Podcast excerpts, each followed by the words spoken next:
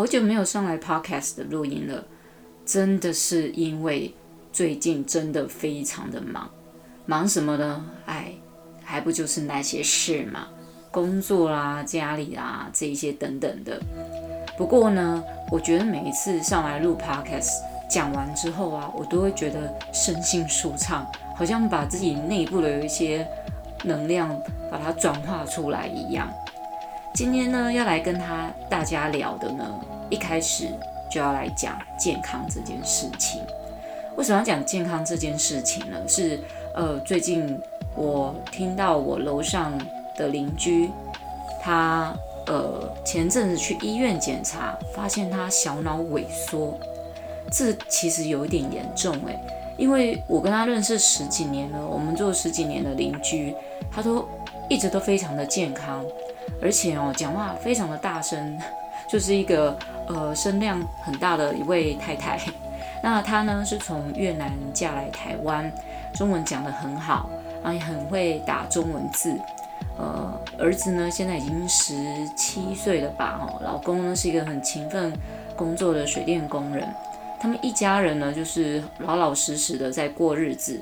那呃，我这个邻居太太呢，她非常爱漂亮。平常就很爱穿高跟鞋，那个跟哦，真的是恨天高的跟，高到就是那种大概有十公分以上吧。不过就因为她很爱漂亮，所以她常常把自己打扮得漂漂亮亮的，穿着高跟鞋，咯咯咯咯咯走来走去的。她很会过生活，也常会跟朋友出去喝茶啦什么之类的。所以我才觉得很奇怪，她怎么会突然就诊断出来这个问题？那。在十诶十个月前，其实我有开始感觉到他在讲中文，好像有一点呃稍微快了一点，有点听不太懂他讲什么。但是我没有多疑。然后在半年前，我开始发现他讲中文有一点混乱不清。我那时候只有一个想法，就是说他会不会是因为跟他的姐姐啊、妈妈就在。呃，越南的妈妈啦，在台湾的姐姐啊，是不是聊天讲电话讲太多，所以她的中文可能最近变得比较不好。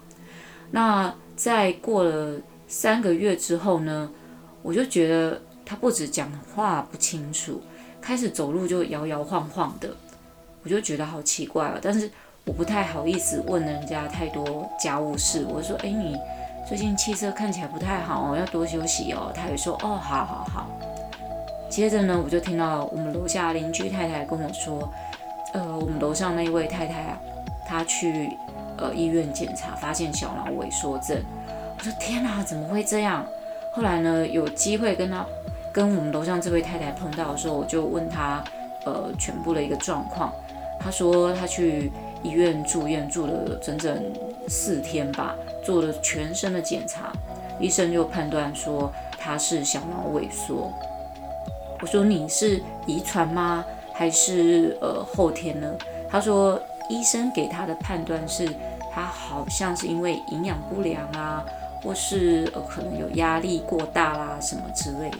但我个人觉得他蛮会排除他自己的压力的啦，常常就是 shopping 这样子。那我第一个在猜测的是，难道他是遗传吗？因为小脑萎缩症啊。根据这个呃台湾神经罕见疾病学会呢，他们的网站上面所讲解的，就是小脑萎缩症是什么呢？它其实就是一个后天环境或遗传基因变异而引起的小脑疾病的一个称呼。那在卫生福利部的官方名称呢，又叫做脊髓小脑运动失调症。顾名思义呢，这些都是因为小脑萎缩、小脑功能不良所引起的缓慢渐进性的运动失调，就是身体运动协调功能不良。那这会发生什么事情呢？根据这个网站上面他们讲的是，他会口齿不清，嗯，这个我邻居他有吞咽困难，嗯，我看他讲话讲讲，有时候要吞一下口水的感觉。那呃，手部细致动运动不良，我是没有很仔细看到，但他的步履非常的不稳，常常看他走路就是摇摇晃晃。后来确定他是小脑萎缩了之后，我我真的觉得没有错，这就是小脑萎缩症会有的一些状态。我为什么会有一些这个概念？是因为我以前念的呃学校，就是我念过两间护理学校，不是我功课不好，而是我是因为高职体系，所以我呃念的专科又念的二技，都是护理学系的学校。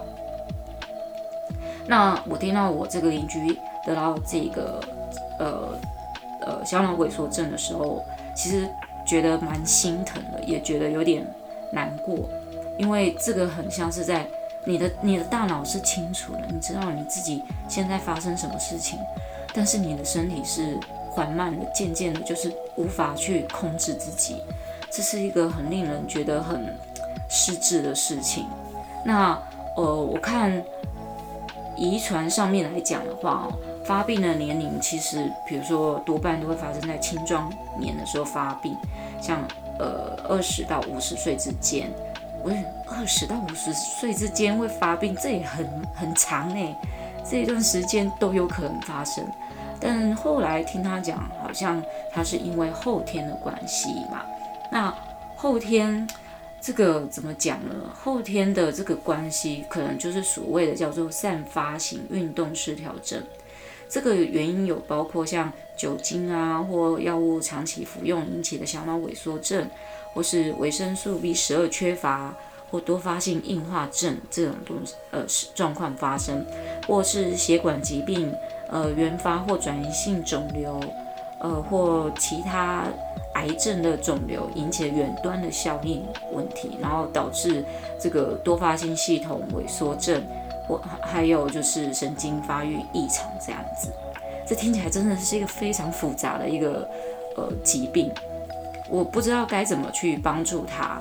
但我现在唯一能够帮他就是呃有偶尔有时候早上我要出去上班的时候，顺便载他到我工作附近的一家。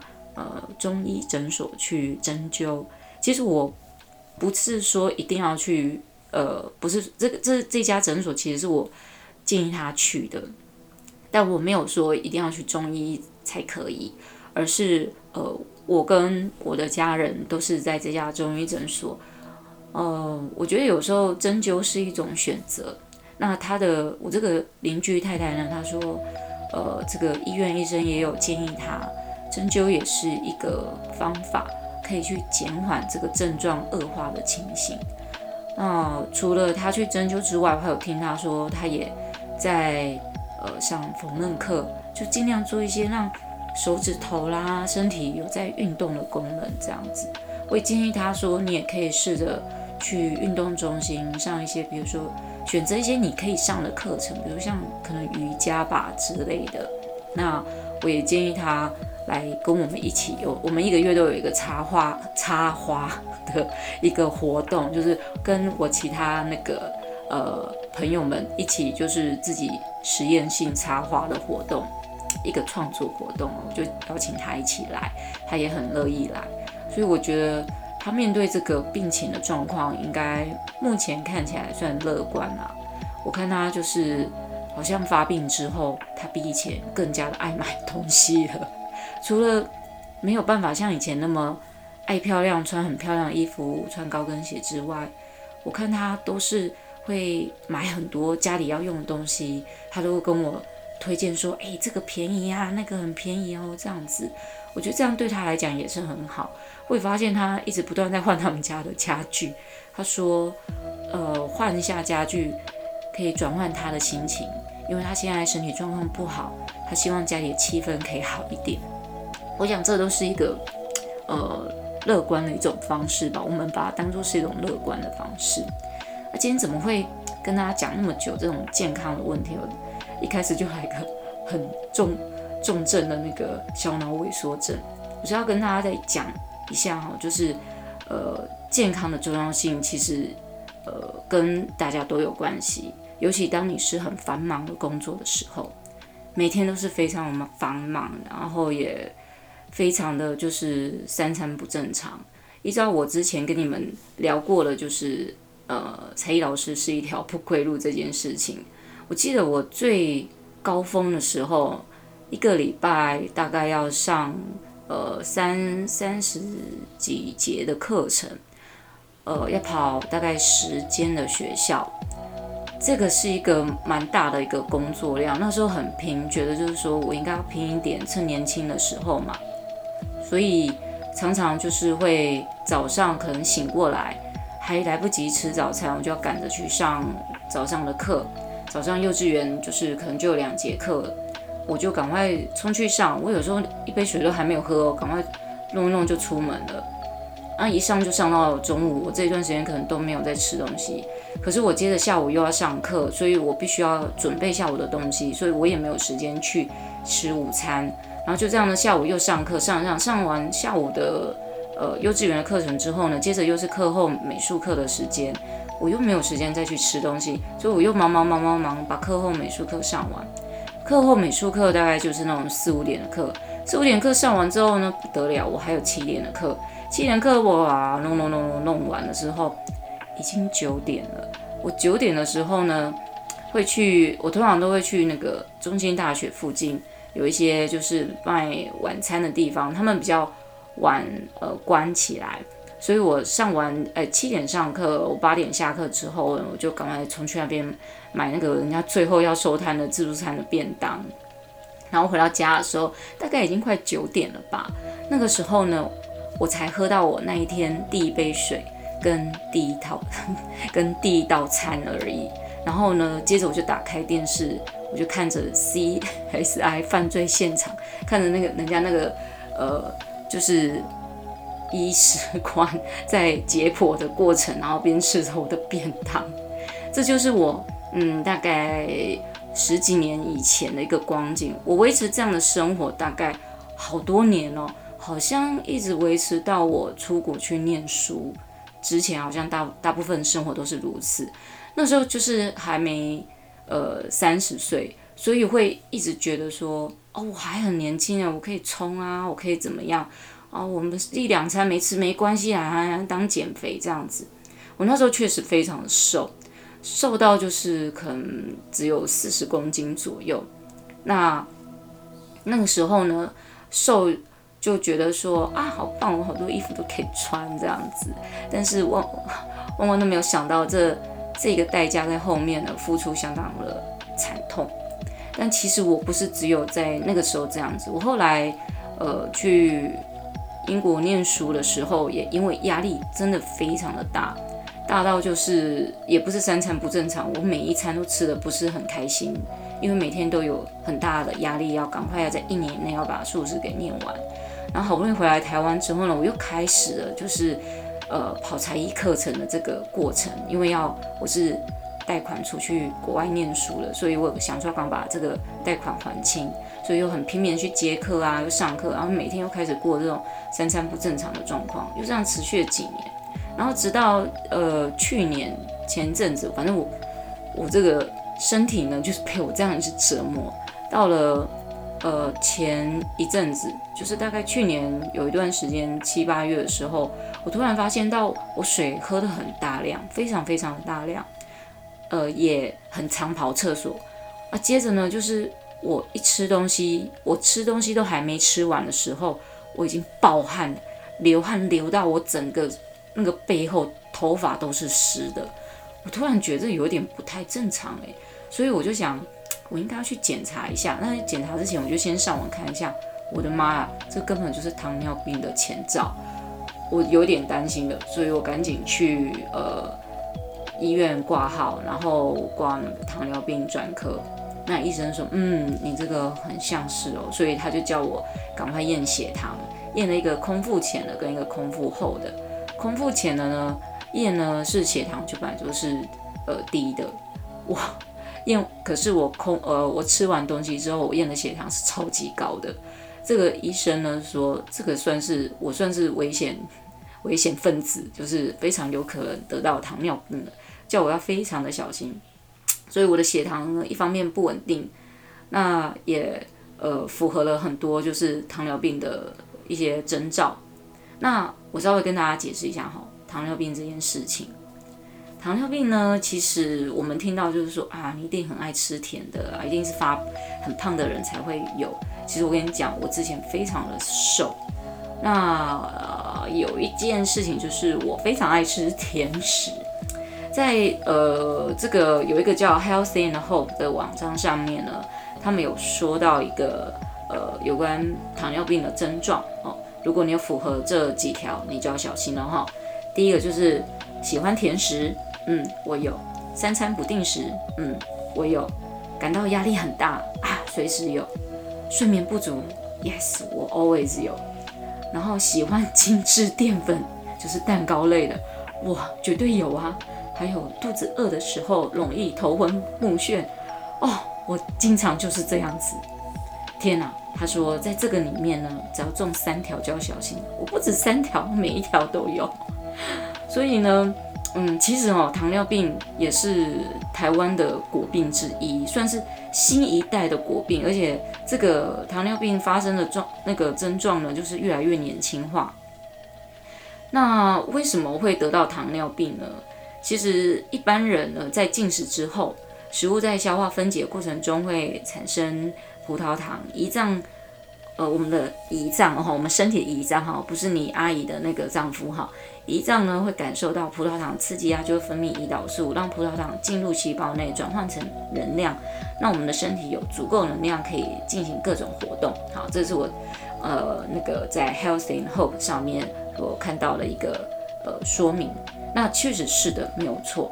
那我记得以前我在学校念书的时候，我们。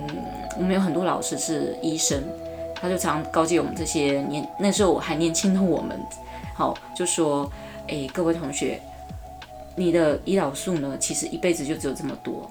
如果你把它消耗完了，你这辈子没有的时候，你就是得糖尿病的时候了啊！我现在好担心啊，我的胰岛素还剩多少？但是我不是专业的，但哎，这个是我我在这个过程当中，我觉得糖尿病其实哦，简单来说就是。对我来讲，就是说，呃，我的了解就是血液中糖分它变多了，但糖分没有办法变成热量，也没有办法被身体利用的时候，就是等于你整个人的就好像里面有很多的糖，你没办法把它分解出来，所以就就变成所谓的糖尿病这样子。那呃，原这个身体没有办法使用糖分有几个原因哦，在 Healthy and Hope 上面是这样说，第一个是。它缺乏能帮助身体利用糖分的胰岛素，那制造胰岛素的胰细胞会不明原因的坏死。摄取的糖分啊，热量过高的时候，就比如说这个都会造成这些问题，然后有可能开始过胖。哎呀，不瞒大家说，我从去年到现在，我整整胖了十公斤，我超级害怕的。然后呢，我这个人又低血压，在最近哦，真的。因为这个，我去检查了之后呢，我发现不行了。我如果再不好好调整我的生产，呃，我的生活作息，还有吃甜食的这个习惯，还有我呃处理压力的这个过程方式的话，我觉得我可能，我怕我这个年纪轻轻的就要跟大家 say goodbye 了。所以呢，我现在就开始尽量告诉我自己。然后我就去整理出来，我自己到底有哪些症状，然后我再去做一个了解。那我发现我的症状呢，跟 health and Hope 上面呢有很多的相关，比如说多吃容易饿，多喝多尿，哎，这个我都有哈。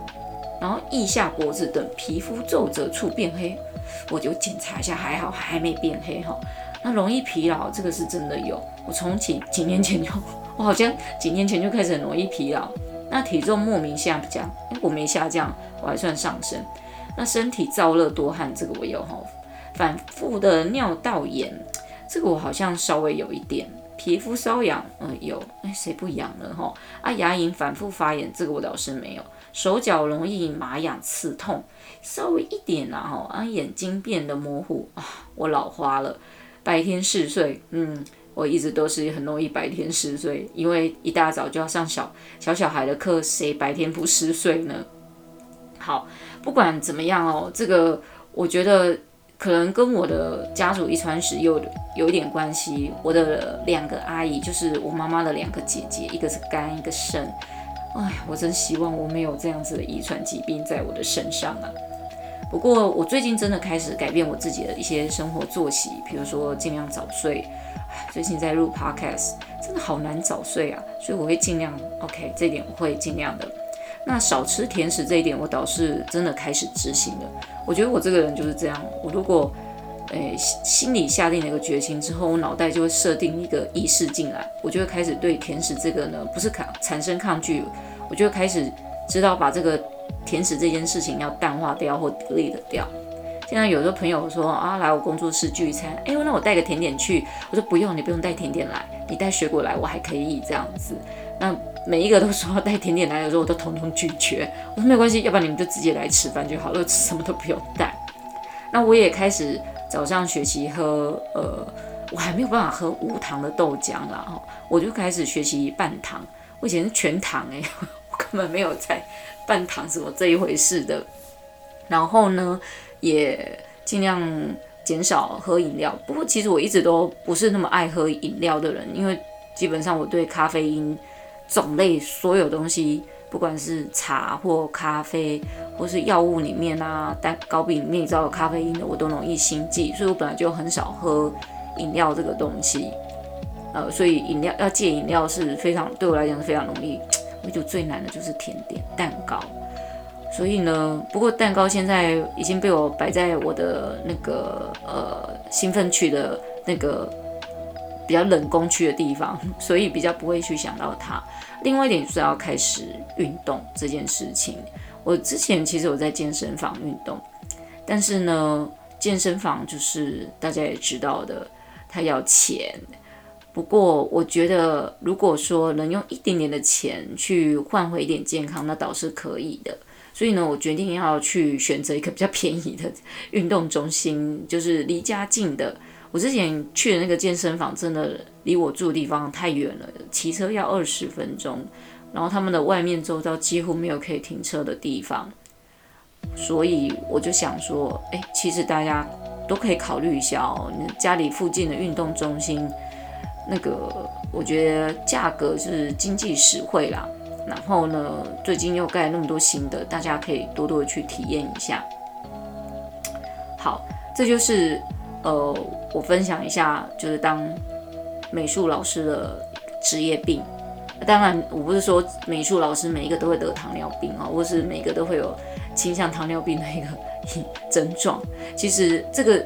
身体哦都会告诉你，他最你只要去过度使用它，它最后就挤出一个你也无法能够理解，你这么年轻就会得这个病。我目前是还没有，但是我现在已经开始很小心在注意很多的事情。那讲到这个，我就讲糖尿病呢，我想到我另外一个朋友，在在我的印象当中，他一向都是非常的健康的。然后我们以前啊，只要去国外，就是去诶，比如说。旅行的时候，他永远都走在最前面的，健步如飞啊！只要去脚底再按摩一下，他可以再去逛十间百货公司都没有问题的那一种人。结果我没有想到，在前几年，因为他家里有长辈生病，所以他过度操劳。结果呢，在去年，哎，去年前年被诊断出来有糖尿病。我听到的时候也是刹那之间，我好难相信我身边会有朋友得到像这样的疾病。嗯，其实我在惊讶之余，也很佩服我朋友的坚定跟淡然的处理。这样子，就是 我其实，在前一年跟他去国外旅行的时候啊，呃，应该说是两年前的时候吧，我发现他怎么没有以前的过往那种英姿风焕发哦，不是焕发风发的样子，就是到处可以逛街啊什么，他走路就变得特别的慢。我那时候就觉得怪怪的。那后来我们有一次在呃去泰国的时候，他整个人就不行了。我就跟他说：“你明天一定要，就是那时候我们已经要搭机回台湾的时候，我说你一定要去，你回去马上一定要去医院检查。”果真，他一回台湾检查，就医生马上就安排他住院了。这实在是太突然也太快速了一点。呃，经过这当然这个朋友的状况之后呢，我有比较警惕一点。但是其实去年还有发生一件，就是非常让我感觉到不只是压抑，而且是很难，到现在还无法能够呃接受说这位朋友已经离开了。这位朋友其实哦是我在幼稚园工作的时候，我服务最久的一间幼稚园学校的呃创办人，她是一个非常特别的女性，长得很漂亮，也很爱漂亮。那她现在呢，虽然在天国当天使了，我相信她在那边也是会把自己每天打扮得漂漂亮亮的。我记得那时候我在学校工作的时候呢，其实她是我遇到的第一个老板哦，最能够让我自由发挥。学校呢，呃，这里要布置什么，那里要用什么，他都完全依照我的想法去做，那给了我蛮大的空间的。他也是一个想法很很宽广，然后包容性也很大的一位老板。呃也因为这样子呢，所以我们对他的怀念也特别的深。其实很，我并不知道他得到癌症这件事情。他得到癌症这件事情呢，其实是非常迅速的事。迅速是什么意思？就是他从呃知道发病到卧倒这样子很快，没有没有拖太久。那在这个之前呢，我为什么很难相信？因为他也一直非常的健康。怎么样的健康法呢？他比我们任何，就是他比我们其实大个十岁。那这位女性呢，她是非常养生的，她很在乎她吃什么，她喝的是什么，然后晚上几点睡觉，不要熬夜啊这一些的。你想想看，一个这么注重健康，还会知道要运动的人，你觉得他怎么会突然得了这样的癌症？很奇怪哦。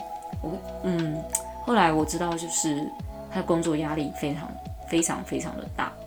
所以呢，好像大家不管是在得病啊，或者是在得病之前，都是因为压力很大造成的。大大家导致不是因为什么遗传而造成这些问题的。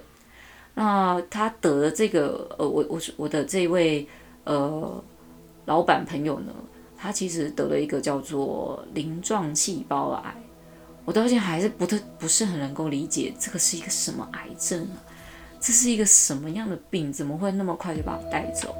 那不管如何呢，就是当我呃发现他已经走的时候，我根本就不知道他有得癌症这件事情。那他也，我觉得他也不希望大家知道说他得癌症，然后去看他病恹恹的样子。他希望大家永远都记得，就是他活泼开朗，然后给他留下就是一个非常永久。呃，美好的印象，哎呀，讲到我都哽咽了。不过怀念归怀念，他留给我们有很大的呃美好的回忆。那我也觉得，在听 Podcast 的你呢，如果你现在工作也非常繁忙，压力也非常的大，要试着去排解你的压力，不管是出去逛街也好啊，或者是呃去出去走走。对，现在疫情的关系哈。不过也没关系，有的时候呢，来听听 podcast，podcast 上面呢有很多人都在聊各种各式各样不同的话题。那如果你也是美术老师，或者是你是其他才艺老师，也欢迎你多多听婆婆走走的这个 podcast。人生就是这么的无常，但是我们要珍惜当下，把握现在的生活。呃，不管过去如何，我们要看向未来哦。今天就到这边，大家要珍惜身体，保持健康，拜啦。